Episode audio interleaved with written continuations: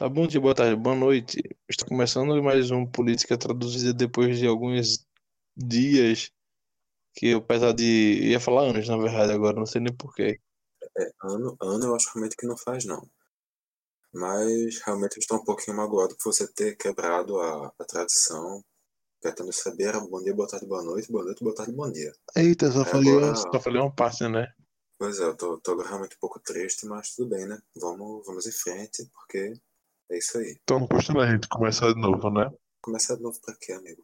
Então, Agora meu coração já está partido. então tá ok, desculpa. Um coração em partido não pode mais ser colado.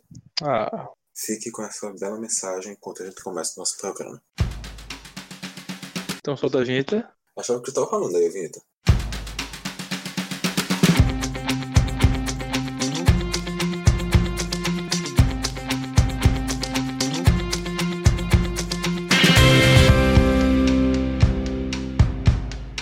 Então hoje a gente vai falar sobre. Hum? Eu ia falar exatamente o que você tava falando. Pode falar. É muito confuso essa aqui, então, antes de, de falar o que ia falar, é bom explicar vocês que estão ouvindo.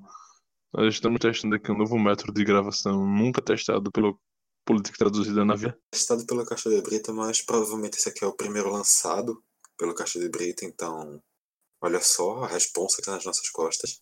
Pois é, então é isso. Vitor está em Olinda, eu estou em Recife. Vitor está em qual outro bairro mesmo, Vitor? Calma, antes, só pra especificar, a gente não está gravando no Shopping Tacaruna. É. Porque a pessoa pode pensar que é isso. A gente não está fazendo isso. Eu estou gravando diretamente Jardim Fragoso, enquanto o Marcelo está gravando diretamente do IPSEP. Tipo, é do lado praticamente. Claro, claro. E assim você pergunta, nossa, mas qual é essa estratégia mágica que eles usam para fazer isso? Não, é sério, desculpa. Se você não entendeu realmente, vamos ao cérebro, porque eu acho que tá óbvio que é internet, né, pessoal? Espero que as pessoas tenham entendido isso antes de você explicar. Vamos lá, né? Por favor, acompanha. Mas assim, hoje a gente tá aqui para debater um tema que assim, no último programa, Marcelo deixou ali no finzinho como uma sugestão de tema pro próximo, a gente disse, eita, que tal a gente falar daquilo? A gente disse, eita, eita, aí pronto, a gente chegou e falou o quê? Daquilo. E o que é aquilo? Marcelo corrigiu. O mundo segundo Bolsonaro. Mas agora eu de um programa, eu acho que da Band, que era O Mundo Segundo os Brasileiros. Tô confuso agora. É isso. Exato, você não tinha entendido que o, o, o título era por causa disso, cara? Ah, não tenho entendido mesmo, não. Meu Deus, desculpa. Tudo bem, mas é isso. A gente vai falar sobre o mundo segundo Bolsonaro, que não é o programa da Band, até porque se fosse o programa da Band, talvez fizesse mais sentido. Mas não faria mais sucesso. Padunt. A gente vai falar sobre a política internacional, as políticas internacionais, na verdade, do governo Bolsonaro, através da, da, da relação entre Bolsonaro e os quatro países que ele já demonstrou mais. Quatro países não, mas os três países e a entidade que ele mostrou mais afinidade, digamos assim, que são É, Estados Unidos, o Trump, Israel do Netanyahu, e o Prasul. você pulou a Venezuela, que é, que é o grande país, assim, o grande aliado do Bolsonaro, como a gente sabe. Então vamos voltar então a falar entre os Estados Unidos de Trump, Israel de Bibi, de Netanyahu, Exato. A Venezuela do grande parça do Bolsonaro, que é o Maduro. eu diria que era Guaidó. Que Guaidó que o quê? Irmãos Maduro e. Guaidó. Eita, Maduro e Bolsonaro que foram eleitos, não Guaidó, né? O pesou. E a, entidade, no caso, não o- a organização, não o país, que é exatamente o ProSul. Que é a substituição da Unasul. Exatamente. Então acho que a gente pode começar, né, a, a- discutir sobre. Exato. A primeira pauta, acredito que vai ser falar sobre o país que teve a eleição mais recente dentre esses três. Israel. É, Israel, é, tá certo. Já inclusive teve eleição agora e Bolsonaro ajudou ali na, na, na eleição de alguma forma, quando ele foi visitar o país, foi visitar Israel durante a campanha, o primeiro-ministro que tentava voltar, continuar no poder ali. Já no final da campanha. Isso, mas tipo, foi durante a campanha e foi, ele chegou lá exatamente pra ajudar a lutar os votos de, de Benjamin Netanyahu. E ajudou, né, assim, de alguma forma. Enquanto estava lá, se reafirmou dentro de Museu do Holocausto que o nazismo pode ser perdoado, e que o nazismo é de esquerda e coisas afins, não é mesmo? Depois foi rebatido por entidades judias ou israelenses, não lembro agora assim qual o termo que se usa. Mas foi rebatido por entidades que infelizmente sofreram com isso. Afinal, não é porque uma coisa é ruim que a coisa é opositória a você. Exato. Eu falei, já começar, ia começar todo aquele assunto novo, opositório, mas eu lembro que você falou, existe essa palavra opositória. Exatamente. acho que essa discussão foi inclusive no último programa. Caso você não tenha escutado e queira escutar a discussão sobre a existência do supositório, você pode voltar para o último programa e descobrir. Supositória ou opositória? Ah. Supositório é outra coisa. O que uma gravação às 11 horas da noite não faz com a cabeça da pessoa, tá vendo? É, exato, então quase 11 horas da noite, na verdade, né? Enfim, vamos falar sobre Israel. Israel é o país que, é, ideologicamente, é, pelo menos ao meu ver, é o mais alinhado ao Bolsonaro. É tipo, essa onda de que no Brasil de neopentecostais, de pessoas que idolatram de alguma forma a nação, o Estado de Israel, achando que ainda da forma que está acontecendo as coisas lá é a mesma forma do passado, da, tipo, da, da, da ideia bíblica lá, e as pessoas seguem, adoram e tudo que Israel faz, joga bomba em Gaza, joga bomba na Palestina, o que for que Israel fala, pô, acho que tá bem. Aqui no Brasil não muda muita coisa, tudo que Bolsonaro faz, eu acho que tá certo, então fazendo uma análise muito longe, assim, sei lá, meio forçada até. Mas Israel e, e, Bolsonaro são, tipo, dos países que falaremos aqui e a entidade, tipo, sim, mais... sim.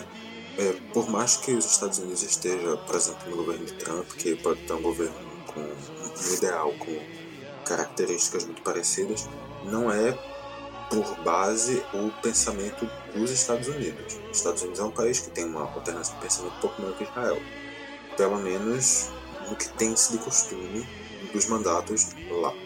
Então, nesse cenário, quando Bolsonaro e Israel, principalmente através do Benjamin Netanyahu, conseguem exercer essa grande parceria entre si, é uma coisa que fortalece ambos, porque eles estão ali muito coligados, o país tem esse posicionamento também.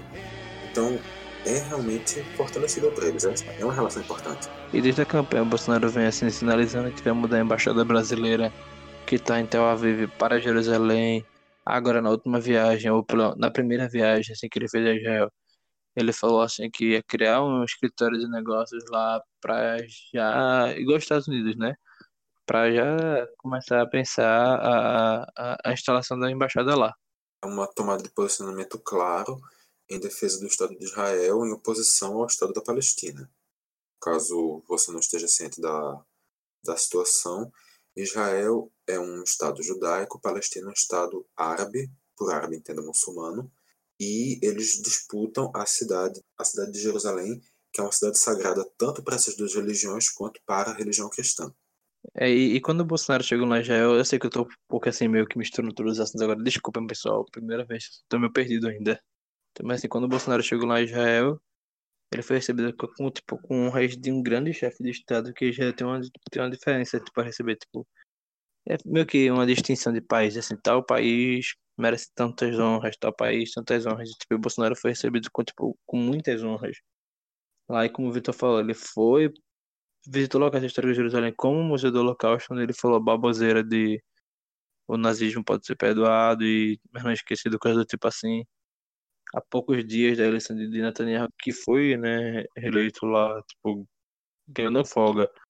Foi uma eleição muito apertada, na verdade.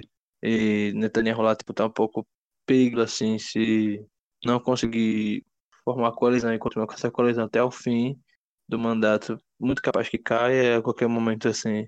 Depende, na verdade, agora, dada a de articulação lá, como a gente acha que fora daqui da, da gravação já conversou várias vezes, eu não lembro tudo isso. Na verdade, eu arrisco dizer que o, o Netanyahu é um governo que nasce com uma grande, grande ameaça, quase com a certeza que ele não termina o, o mandato previsto.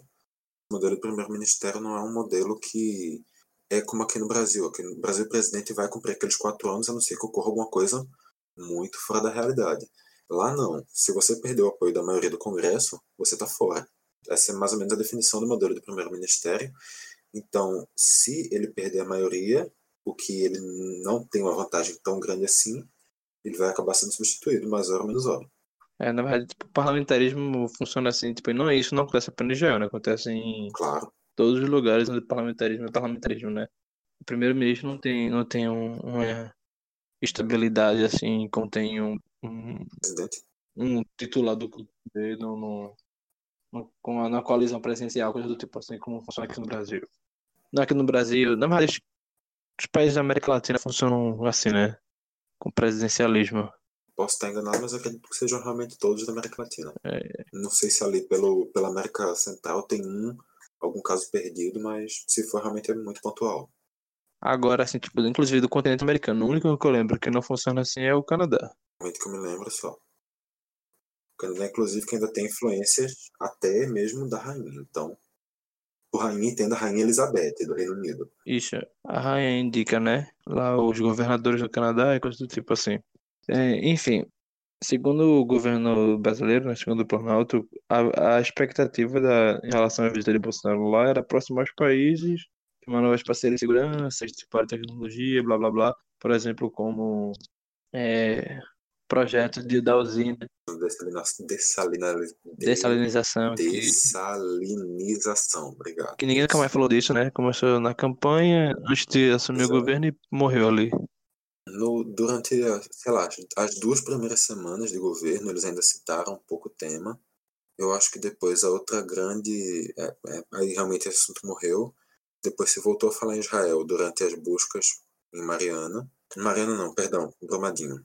Que vieram cidades israelenses aqui passaram até menos tempo que, que era Esse esperado. país Israel ajudou de alguma forma ali, enviando militares para cá para ajudar a, a buscar as vítimas ou até corpos, ou a- ajuda na- na- nas buscas ali em Brumadinho.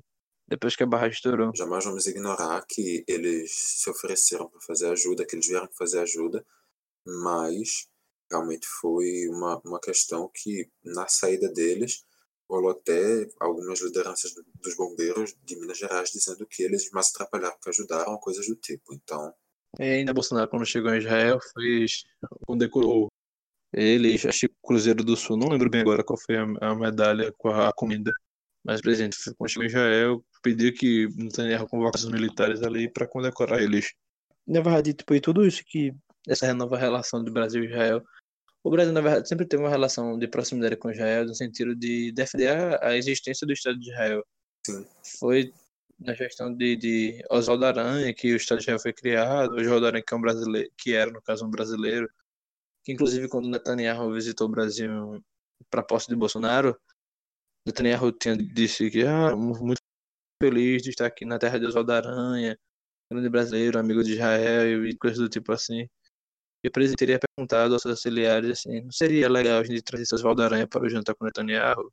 Aí tiveram que explicar ao presidente que o Oswaldo Aranha já não existe mais. seria legal trazer o Oswaldo Aranha para o jantar com o Netanyahu. O máximo que você pode fazer é trazer o sanduíche Oswaldo Aranha para o jantar com o Netanyahu. Realmente é a sua opção. Trazer quem? O sanduíche Oswaldo Aranha. Existe um sanduíche com o nome dele. Não faço ideia de porque homenagearam Realmente não ele sabia. no sanduíche, mas existe o sanduíche. É, acho que seria isso, né? Pra comer o sanduíche, no caso, né? Pois é, mas eu acho realmente que Netanyahu não estava afim de comer o Oswaldo Aranha. Eu tenho esse chute. É, mas também, tipo, acho que o Netanyahu não estava afim de trazer o Oswaldo Aranha pro jantar também, porque a gente sabia da história já. Exato. É, presidente que não, infelizmente. Enfim, é, e isso tudo, né? Tipo, toda essa, essa união, assim, de Israel, fez também que o Brasil mudasse a, a sua política, né, internacional, sua política comercial em alguns pontos. Inclusive, isso gerou muitos atritos entre o mundo árabe e o Brasil, né? E o mundo árabe, que é um dos maiores compradores, consumidores do, de, de, de carne, corte específico da, da gente, não lembro bem. É um corte que só, tipo, que na religião deles a carne tem que ser com esse corte, e o Brasil faz esse corte e nós somos o maior exportador para eles nesse sentido. E a gente corre um, um grande risco, tipo, de perder esses países comerciais. Na, na verdade, a gente ainda corre, né? Sobretudo se o presidente Jair Bolsonaro trocar a embaixada para Jerusalém. Quando você troca a embaixada israelense para Jerusalém, você reafirma que na concepção do seu país, a cidade de Jerusalém é de domínio e direito israelense. Então você desrespeita toda a crença dos países árabes que acreditam que a cidade tem que ser, no mínimo, dividida. Isso, tipo, a cidade é considerada sagrada, né? Tanto por cristãos quanto judeus e por muçulmanos. Exato. E de um lado, acho que o lado oriental, não lembro bem, é ocupado por Israel desde 67, lá na Guerra dos Seis Dias. Tipo, aquela guerra. Eu lembro, tipo, eu fico pensando, a guerra durou seis dias. Apenas. Então, a Guerra dos 100 Anos não durou 100 anos. Então eu não sei se a dos seis dias durou seis dias. Exato, eu quero saber isso também. Eu tenho que perguntar pra gente Jair Bolsonaro, que parece que ele entende de história. De repente ele consultou Oswaldo Aranha. É claro de repente, sei lá, ele chega, ele vai no Museu da Guerra dos Seis Dias. Né? Enfim, é, a, é, a cidade foi lá dividida, já ocupa de um lado, e esse tipo, outra parte é reivindicada como a capital do, do possível, do futuro, sei lá, do Estado palestino. Que por enquanto não é Estado, né? Mas. Segundo o nosso amigo Google, a Guerra dos Seis Dias durou de 5 de junho de 1967 a 10 de junho de 1967. Ou seja, seis dias. Seis dias. É, enfim, eu não sei quantas deles assim, né? Enfim, é, seis dias, tá ok. Deu, durou seis dias. Enfim, voltando a falar, né, tipo, a cidade de um lado é comandada por Israel, o lado oriental, do outro lado é comandada pelo Estado palestino, que reivindica que, que aquela parte lá, ou a cidade, seja a capital do Estado que pode ser criado, sim. E a ONU, a Organização das Nações Unidas, aquela aqui do globalismo, do blá blá blá, sabe como é aquela ideia? Reconhece que Jerusalém pertence aos dois países. Sim. Tipo, de um lado pertence a Israel, do outro. E que é uma loucura isso, na verdade. Uma cidade que pertence a dois países é como. Não sei. Mas toda aquela questão ali é uma loucura. É uma, é uma situação muito complexa e muito difícil de se entender. A faixa de Gaza é um dos temas mais polêmicos de todos. A Cisjordânia é debatida constantemente. É, a, a quem pertence a Jerusalém, o, como é que aquilo deve ser dividido. Então, realmente é uma questão muito polêmica e que já é, a Guerra de Seis Dias foi talvez a, a principal, mas são guerras entre israelenses e árabes em, é, em defesa daquele território. E exatamente os árabes foram para lá, é, ocuparam aquele espaço um pouco depois dos israelenses, mas eles reivindicam aquele espaço para si e eles têm argumentos para defender isso, assim como os israelenses também têm. Então, é tudo uma questão Exato. de. E transferir. É tudo uma E questão diante muito desse, desse cenário todo, né? Transferir a embaixada para lá é, enfim, um grande perigo. Aqui no Brasil, na grande parte, grande parte dos evangélicos querem essa mudança, querem que a embaixada vá saia de Tel Aviv e vá para Jerusalém, não, tipo, não é por motivos nem políticos, nem políticos, diplomáticos ou coisa do tipo, mas e simplesmente religiosos. Como eu falei, essa ação do neopentecostalismo no país faz com que essas pessoas defendam apenas pelo lado religioso a mudança da embaixada para Jerusalém. E, e Bolsonaro foi nessa onda da campanha e ainda no início do governo e prometeu que queria mudar.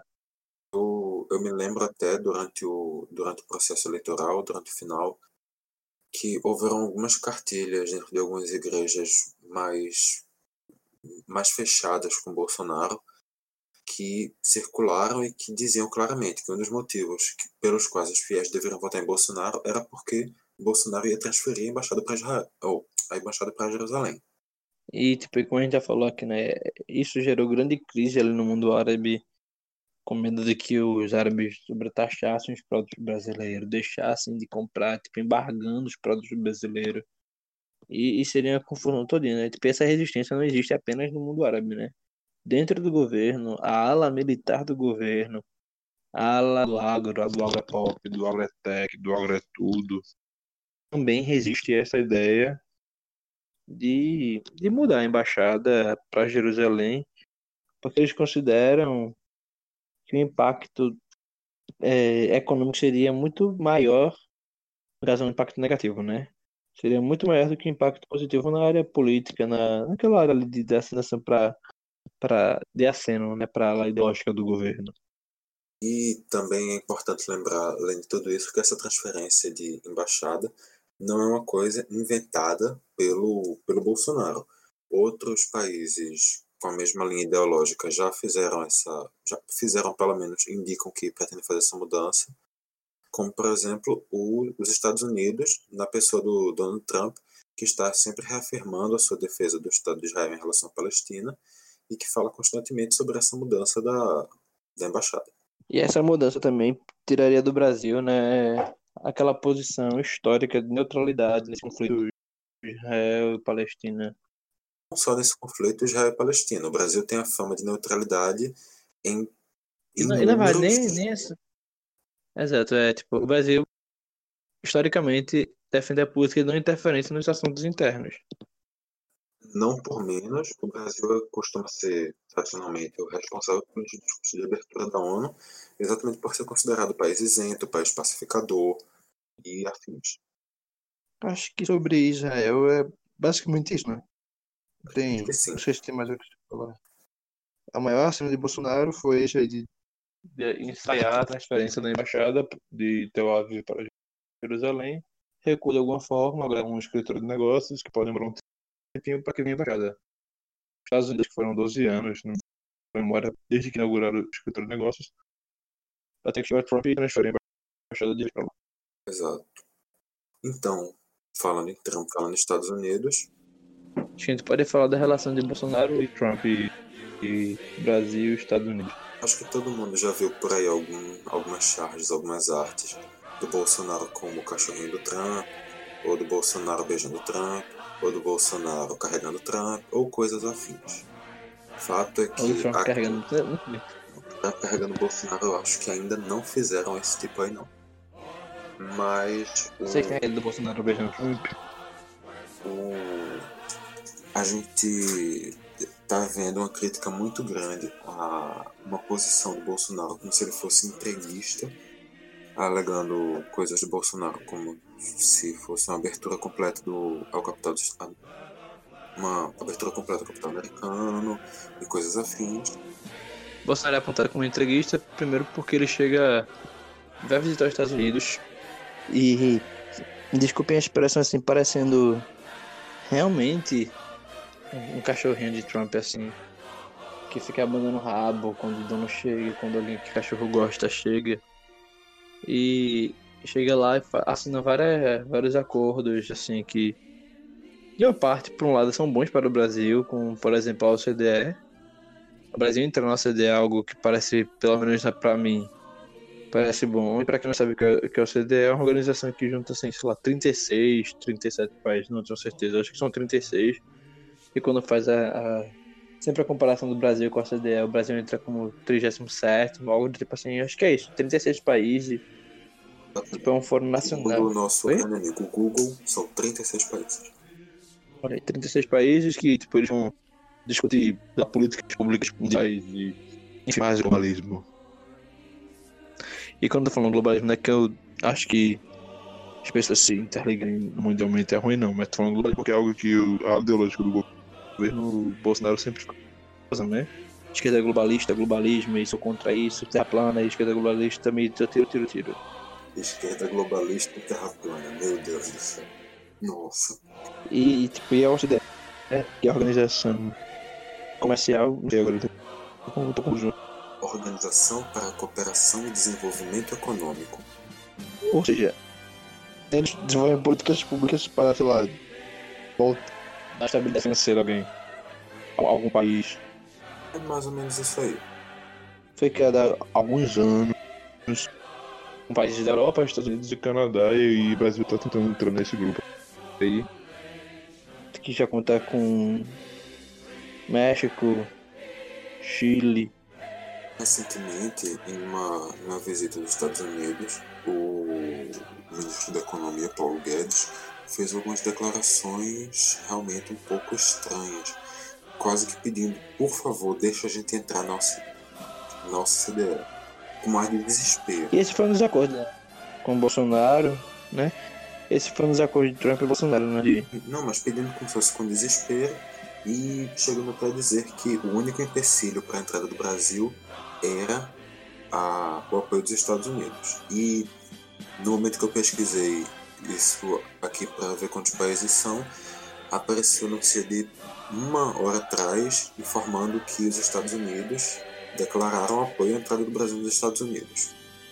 Ah, sim, e, e é, isso acontece porque ontem rodou o mundo da internet que os Estados Unidos teriam descumprido o acordo com o Brasil e o acordo consistia em que tipo, o Brasil abrir mão de alguns aspas, privilégios na Organização Mundial do Comércio, coisa que os Estados Unidos não têm, em troca disso os Estados Unidos é, apoiaria a entrada do Brasil na OCDE.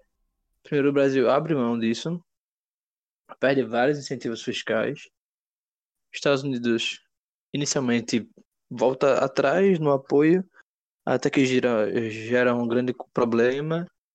Aí tipo, a secretária de Estado, lembro não sei se é de Estado, a secretária lá, uma espécie de ministro, sei lá, a a pessoa, tipo, a secretária assistente de Estado norte-americana Kimberly Breyer disse que a Casa, a Casa Branca, que os Estados Unidos estão ali ajudando o Brasil a entrar na Organização de Cooperação e Desenvolvimento Econômico.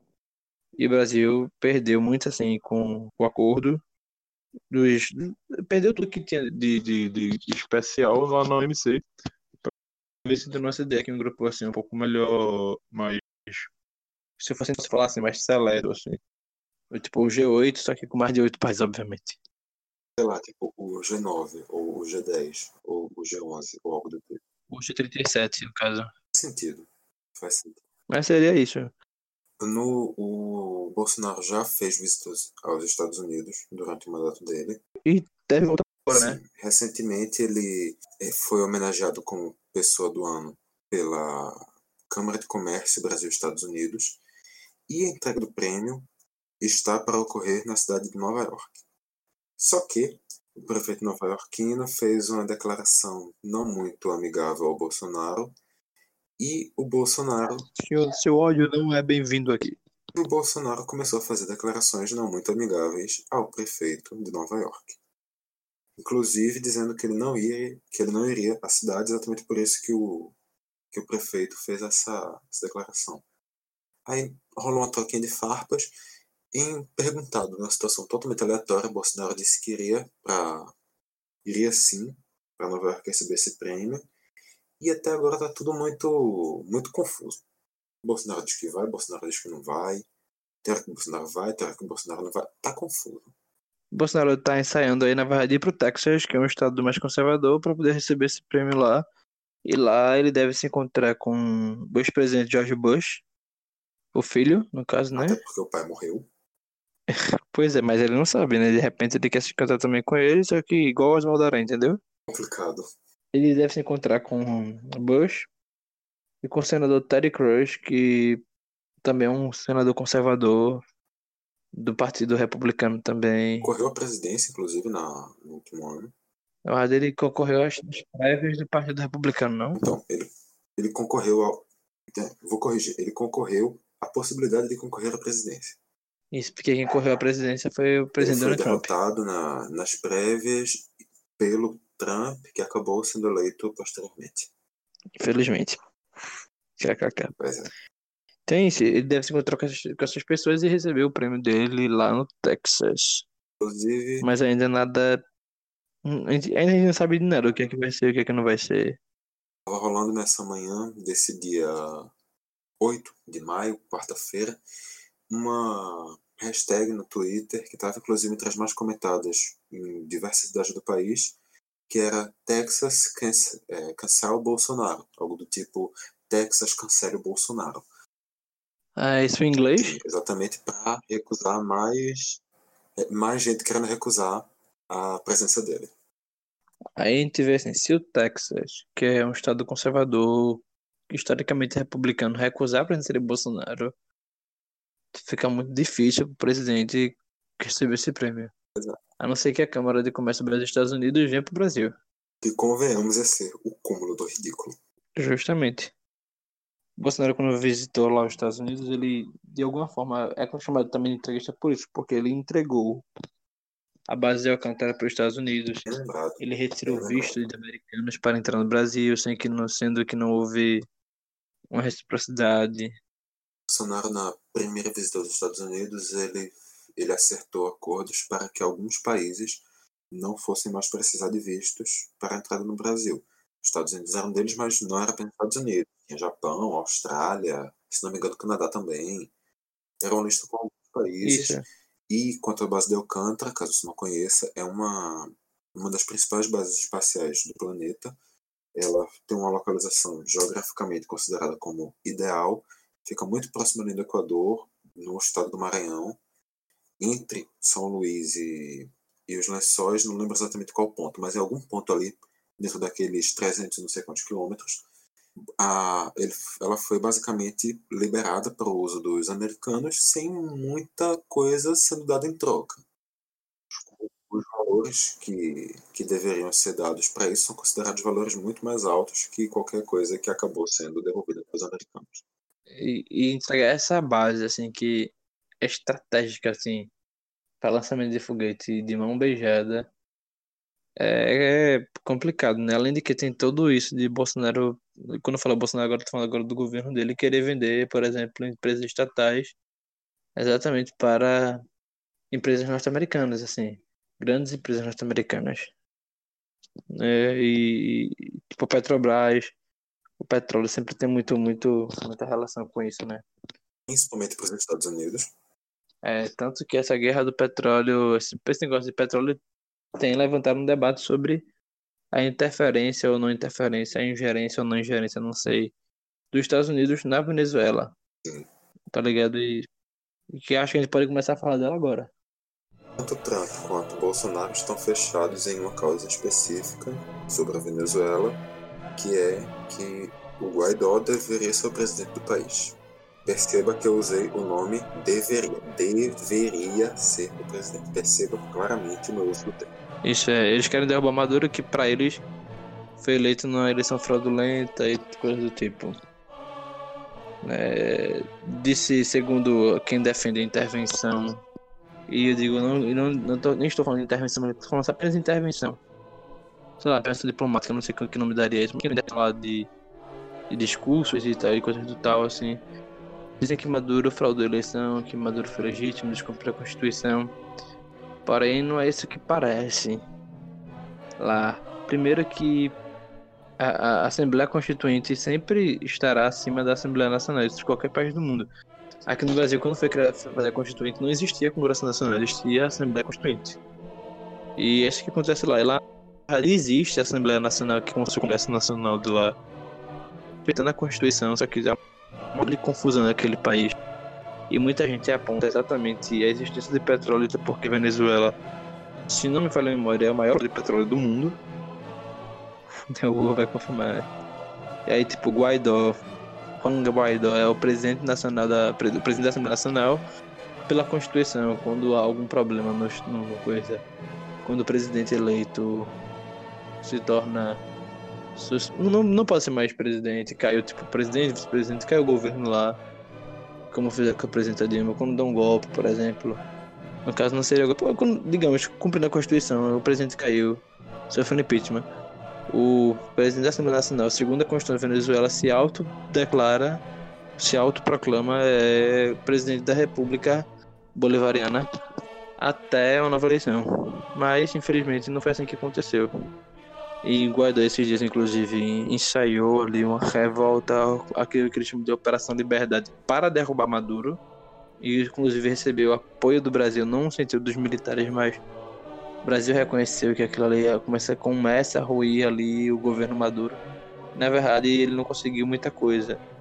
Foi lá, tentou derrubar Maduro, Maduro chegou muito mais forte. Foi uma operação, foi uma operação chegou muito mais forte.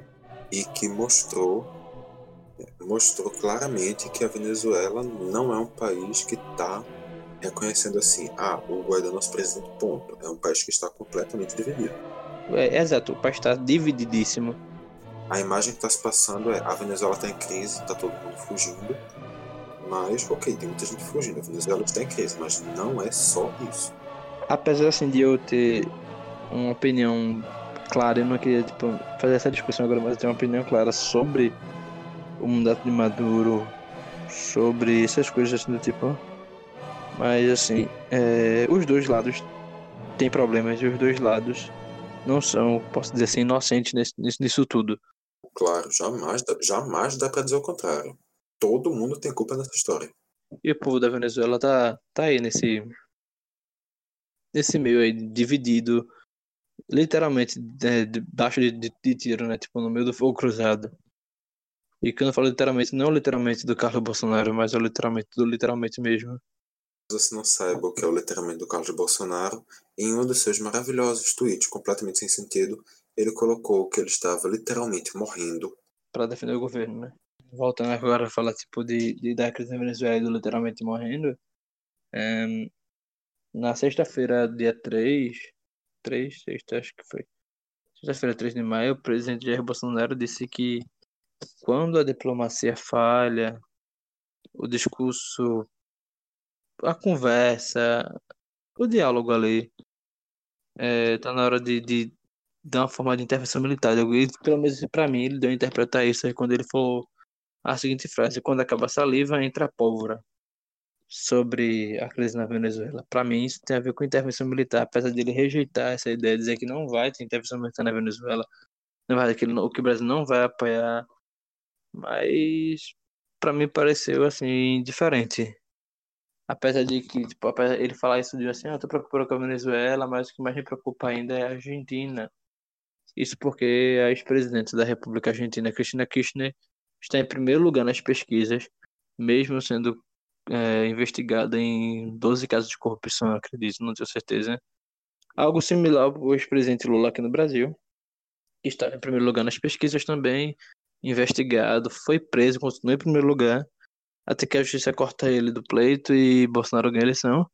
E isso também é um discurso, um debate, uma discussão que tem se levantado em toda a América Latina. Será que Cristina vai ser presa para Macri poder ganhar a eleição? Macri que tem sofrido demais ali com a impopularidade. Um governo que chegou lá com a perda de liberal, de mercado livre, de novas práticas, chega lá e quebra ainda mais a, a, a Argentina, levando o povo para... O governo que chegou ao poder, muito parceiro do Temer, não que ele tenha chegado, mas que ele foi muito parceiro do Temer, e que chegou ao poder com um discurso, até certo ponto, lembrando o discurso que ele já Bolsonaro. Não nos pontos mais extremistas, mas em, em alguns pontos de limpeza das coisas que estavam erradas, de uma posição mais liberal, de foco no mercado para a reestruturação da economia. Tem suas similaridades com a eleição do Bolsonaro. Isso, e, e Bolsonaro, apesar de Bolsonaro chegar com um discurso de um lado conservador, que é o mas ele chega com o mesmo discurso liberal de Macri, né? Sim, sim. Essa questão do Bolsonaro ter falado que é, quando a saliva, quando a saliva tem que ir para pólvora, para mim isso não fala exclusivamente sobre é, questão de, de golpe militar. Fala também sobre um golpe militar na Venezuela, intervenção no caso. Mas, mas fala de guerra civil? Mim, eu acho que ele, não sei se civil. Para mim, ele diz guerra. que ele pode entrar numa guerra. Para mim, ele, o que ele está dizendo para mim é que ele está disposto. É, mas aí ele mesmo já reconheceu, assim, que ele falou assim, a gente não pode entrar numa guerra porque a gente não tem arma. A gente é ruim de armamento. E outra, além disso, que essa, essa ideia de guerra aí, o presidente Jair Bolsonaro foi repreendido publicamente pelo presidente da Câmara, Rodrigo Maia, que ele, Bolsonaro falou assim, que ele que vai ser ele que vai decidir exclusivamente o futuro, o que vai acontecer com o Brasil e a Venezuela. É, mas chega lá assim, é, apesar das declarações do presidente Jair Bolsonaro, vale lembrar que o artigo tal, tal da Constituição diz que quem decide é o Congresso. Sem dúvida. Mas o que, eu, o que eu digo não é que o Bolsonaro vai declarar uma guerra, é que ele está disposto a isso.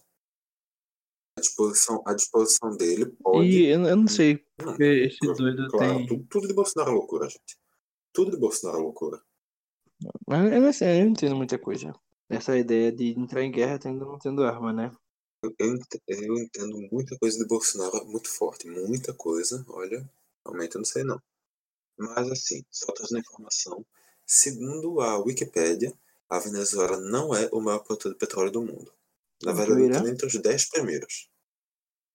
É apenas o 13 terceiro, o que eu estou estranhando muito.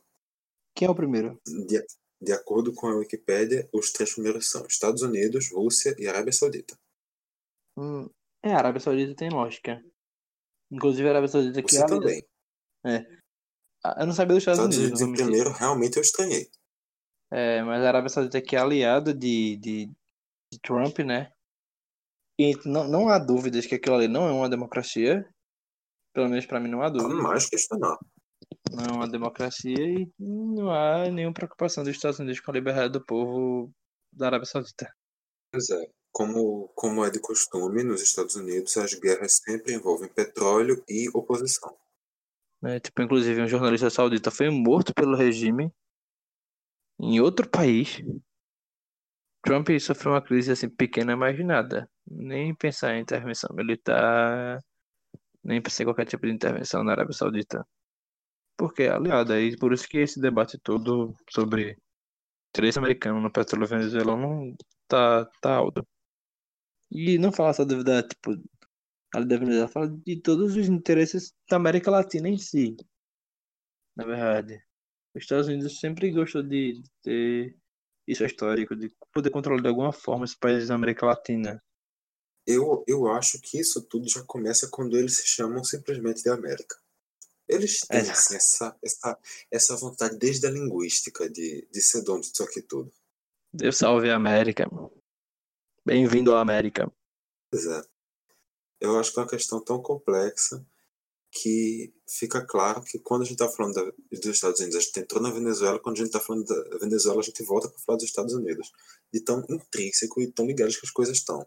Porque Exato. talvez se o Trump não fosse o presidente que estivesse falando dos Estados Unidos, o Brasil nem ia se mexer com esse negócio da Venezuela, porque não teria alguém do outro lado dizendo: olha, tá vendo aquele negócio ali do teu lado? É, tipo, e a Venezuela, falar em e a Venezuela, tipo, os Estados Unidos, as países adversários da Venezuela, que é aliada da Rússia, que é adversário dos Estados Unidos. Tem esse, no mínimo, essa guerra fria aí, né? De novo. Rapaz, Rússia e Estados Unidos também não, não- acho que não tá muito no clima de Guerra Fria também atualmente não. Amiguinhos, ok, talvez não, mas clima de Guerra Fria hoje não tá não. É, tá bom, eu exagerei, acho que eu tenho. O, o Putin é o Putin é aquele carinha que tá ali tendo, tendo a, sua, a sua relação de, de paz e amor com o Trump. Vez ou outra rola uma alfinetada, mas eles eles estão muito de boa um com o outro. As eleições de- dos Estados Unidos em 2016 geraram algumas crises, acho que resolveram isso, né? Ao, ao que tudo indica sim. Durante, depois, durante o, o mandato, eles não tive- eles não estão se mostrando muito muito ferrenhos um ao outro. A exceção é realmente a questão da Venezuela. É o único ponto que que coloca os dois em atrito, porque nem a Coreia do Norte está conseguindo. É, mas também tem, acho que a Arábia Saudita. Tem o, o, Istambul da Turquia, da Turquia também. O Erdogan. A Turquia, ok. A Arábia Saudita, sinceramente, também acredito que não estejam tão colocando em conflito assim, não. A é, Turquia, realmente, ok. Talvez Ucrânia, mas nada além disso. Mas voltando assim a falar do, do- da América Latina aqui, desse interesse que os Estados Unidos falar do Brasil, né? desse interesse que os Estados Unidos têm na América Latina, isso pode ter muita relação também com a criação desse novo bloco, né? com- De, que foi criado por sete países: Brasil, Argentina, Chile, Colômbia, Paraguai, Equador e um embaixador, assim, a Guiana. Mas isso pode ter muito a ver, assim, que era a Unasul, que era considerado por esses países um órgão para unificar ali a América do Sul. Só que aí mudaram os governos, os governos novos, mais à direita, começam a achar. Apesar de tipo, tem gente que foi eleito pelo lado é centro-esquerda, centro ali. As pessoas começaram a achar que era, na verdade, que a Unasul era um- uma união de países socialistas da América do Sul. Então, começaram a achar que a Unasul era o Foro de São Paulo, que tinha como grande objetivo criar a Ursal, e o resto é história. Aí veio o Daciolo e enfim, né? Exatamente. E esse grupo novo foi criado depois de um acordo de com o presidente do, do Brasil e da, do, do Chile, Sebastião Pinheira. Foi criado lá no Chile, se não me falha a memória. Assinou, é, não lembro quando agora, acho que mês passado, em abril. Acho que eu tô com um grande problema de, de, de meses. É, mas agora eu estou ficando com sono porque são quase 23 horas e 30 minutos. Acredito que tenha sido mês passado, sim, mas realmente, se não foi, foi alguma coisa realmente bem recente. Aí pra gente ter uma ideia de que como esse negócio do, do ProSul e da Unasul é uma noia assim. Presidente Jair Bolsonaro ele foi pro Twitter, né, sempre. Ele, tipo, é um- é uma redundância. Foi pro Twitter, publicou no Twitter, fez pro Twitter, enfim. Sempre, né? Mas ele usou o Twitter para afirmar que o ProSul será o oposto do que foi observado com a Unasul. Uma coalizão formada em seja, 2018 o ProSul, na verdade, não tem a ideia de unir a América do Sul, tem a ideia de separá-la. É o ProSul, eu acho que é o Fórum para o Progresso da América do Sul. Só que aí Bolsonaro vive falando que é o Unasul, que era assim, pra mesma coisa com outro nome é aquilo, assim, vou acabar com o que o PT fez. Para trazer aqui as informações certinhas. UNASUL significa União das Nações Sul-Americanas e foi fundada em 2008. O atual presidente é o Evo Morales, presidente da Bolívia. E a, o ProSul é o Fórum para o Progresso e Desenvolvimento da América do Sul. Foi assinado em março. O... Dia 22 de março. Exatamente, 22 de março, uma sexta-feira. Ele foi no Chile mesmo? E é presidido pelo, pelo Pinheira, que é o presidente chileno. É isso. A ideia é mais ou menos. Eu, eu lembro claramente que quando se criou as UPAs aqui no Brasil, a Unidade de Pronto Atendimento, depois, durante a campanha do José Serra, a presidência da República, ele apresentou um projeto exatamente igual, só que tinha um nome diferente. É mais ou menos o mesmo É. A ideia é a mesma, só tem que ter um nome diferente para não achar que é a mesma coisa. Ah, o governo Bolsonaro, o- os governos antipetistas são todos esses assim. Vamos criar a mesma coisa com outro nome. Ah, vamos criar o Bolsa. Vamos acabar com o Bolsa Família. Criar o Bolsa Pai, Mãe e Filho. Primeiro que a família. Tem que ver qual é a família brasileira, tem que respeitar a família brasileira. A nossa querida família quadrangular. E falar em família brasileira, esse família brasileira deu pra Bolsonaro agora é assessorar o. Começar de banco, né? Enfim, não tem muita coisa a ver agora, mas eu lembrei disso. Porque tem que respeitar a família. Paz.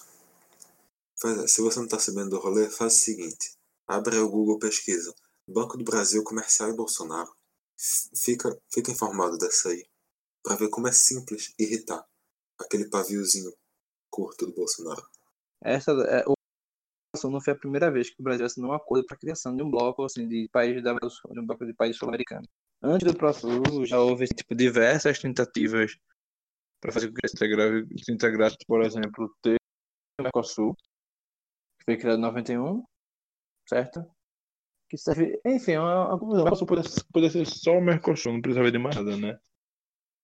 Podia mudar o nome assim, em vez de Mercosul, um outro nome, não sei. Mas vai criar o Mercosul.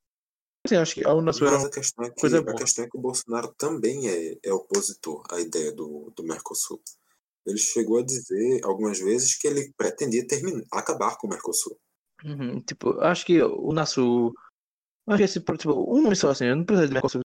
Só é de comércio, ele dava pra ser outra coisa, né? Aí criaram, tipo, o Mercosul, que é o Mercado Comum do Sul. Aí depois que criaram a ALCA, que é a Área de Livre Comércio das Américas. Criaram a Unasul, criaram a CELAC, que é a Comunidade de Estados Americanos e Caribenhos. E pra tentar unificar ali, tipo, a Aliança do Pacífico.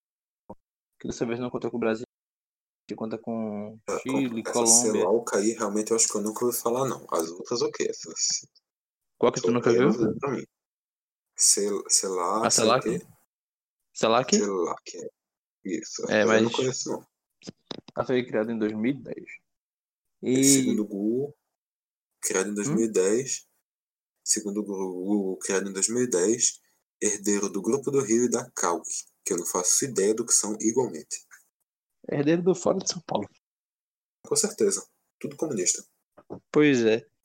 E por falar em comunismo e ideologia, né? Tipo, vários especialistas têm dito que não sabe dizer se a formação desse novo bloco do próximo é algo que traz êxito para êxitos do país. Eles acreditam, na verdade, que é o, é, o, o, o próximo é a Unasul de signo ideológico para cada um, meu Deus. Precisaram de um especialista para descobrir isso. Vemos, a, a ProSul é exatamente a mesma coisa, só que de direita. Exatamente. não, não, não tem uma diferença. Não tem uma diferença na função, não tem uma diferença na intenção, só tem a diferença que quem criou foi o pessoal da direita para não dizer que foi um histórico do pessoal da esquerda. Não, não tem Aí quando a esquerda voltar, é ressuscitar a Unasul. Não, quando, quando a esquerda voltar, o ProSul morre e a Unasul volta. É, É assim, nesse, nesse ciclo. E- Pois é. Vai vir, quando vir o ciclo da direita uma coisa, quando vir o ciclo da esquerda outra, porque convenhamos, é uma questão de ciclos e ciclos que, pelo menos aqui na América Latina, costumam andar mais ou menos juntos. Quando chega a direita para um, chega a direita para todos, quando chega a esquerda para um, chega para todos. Então, Vitor, assim, toda essa conversa acho que foi muito boa. E eu queria, tipo, inclusive, pedir desculpa a todo mundo, porque eu já estou cansadíssimo, né? O seu tom de voz foi, foi, fazendo, foi ficando mais calmo, um tom de voz mais sereno durante o programa. É, minha voz já tá ficando meio assim, meio, né? o sono já tá pesando mais, então assim, o raciocínio já não vai funcionar. Daqui a pouco ele tá chamando ProSul de Mercosul, Mercosul de União Europeia. União Europeia e Estados Unidos. Tô com medo de falar que, tipo, Portugal é na América, que Brasil é na Europa, que Argentina é na Ásia, que China é na América do Sul aqui. Então, essa confusão. Com medo de falar que o nazismo é de esquerda, que o nazismo pode ser Não, perdoado. isso não tem problema nenhum, isso não tem nenhum problema com isso, não. Não falaria de jeito nenhum. É, Pra, pra chegar nisso aí, realmente não, não basta sono, não. Né? Tem que usar umas coisinhas mais pesadas que sono. Tem que usar bolsonarismo. Misericórdia. Achava que não ia, não ia falar de uma droga tão pesada como essas, não, mas parabéns. Devia ser crime, né? Usar bolsonarismo. Pois é, esse, esse aí realmente não sei como é que o tráfico ainda não começou a, a negociar esse aí. Quem disse a você que não? Pois é, né? Eles contam com a milícia é para negociar. Pensando bem, faz muito sentido. Mas enfim, agora que a gente já deu motivos demais para ser presos, vamos encerrar o programa? Não, mas eu tô falando que. Não tô falando que ser preso, não, porque eu não tô falando quem vende. Bolsonarismo é uma, uma droga. Que, por acaso, é o nome de uma nova corrente política no país. Com certeza. Tu acha que eu tô falando do quê? A questão que eu tô dizendo de ser preso é porque a gente tá revelando aqui uma droga que ainda tá sendo investigada na polícia. Mas não, não é- não é sigiloso, não. Tudo investigação. A gente, tá, a gente tá vazando informação da polícia aqui. É por isso que eu tô dizendo que a gente pode ser preso. Fica de olho. Ah, entendi, entendi. Então, por enquanto é isso. A gente deve estar de volta aí no seu feed em breve, daqui a uns 15 dias. Tem umas novidadezinhas aí que a gente tá organizando, mas é coisa para médio prazo, daqui a pouco tá chegando também. Enquanto isso, vai acompanhando a gente nas redes sociais, Facebook, Instagram, Twitter, é só procurar na Caixa de Brita que você acha. Acompanhe a gente no Isso. site, caixadebrita.com, seu feed de podcast, no Spotify, no iTunes, onde você preferir. Qualquer você agregador de a gente. podcast. Seu agregador de podcast. No- se você usar aqueles feedzinhos clássicos do computador também, a gente funciona por lá. Se você quiser que a gente mande um e-mail para você, você manda um e-mail pra gente pedindo pra gente mandar um e-mail pra você, porque a gente manda um e-mail pra você. Lembra, a gente tem um grupo Caixa de Brita. Qual e-mail? Grupo caixadebrita.gmail.com. Não sei que você quer mandar e-mail pra gente, mas você pode, fica à vontade. Se você quiser falar com a gente, dar um abraço na gente, chama lá. Amigos, me desculpem. É verdade, acho que Vitor tem que calar a boca, eu quero dormir. Mas é isso. Então, até o programa que vem. Até o Com mais programa um? que vem. Com mais um o quê? O quê? O quê? De onde vem? Lá, lá, lá, lá, lá. Vá lá.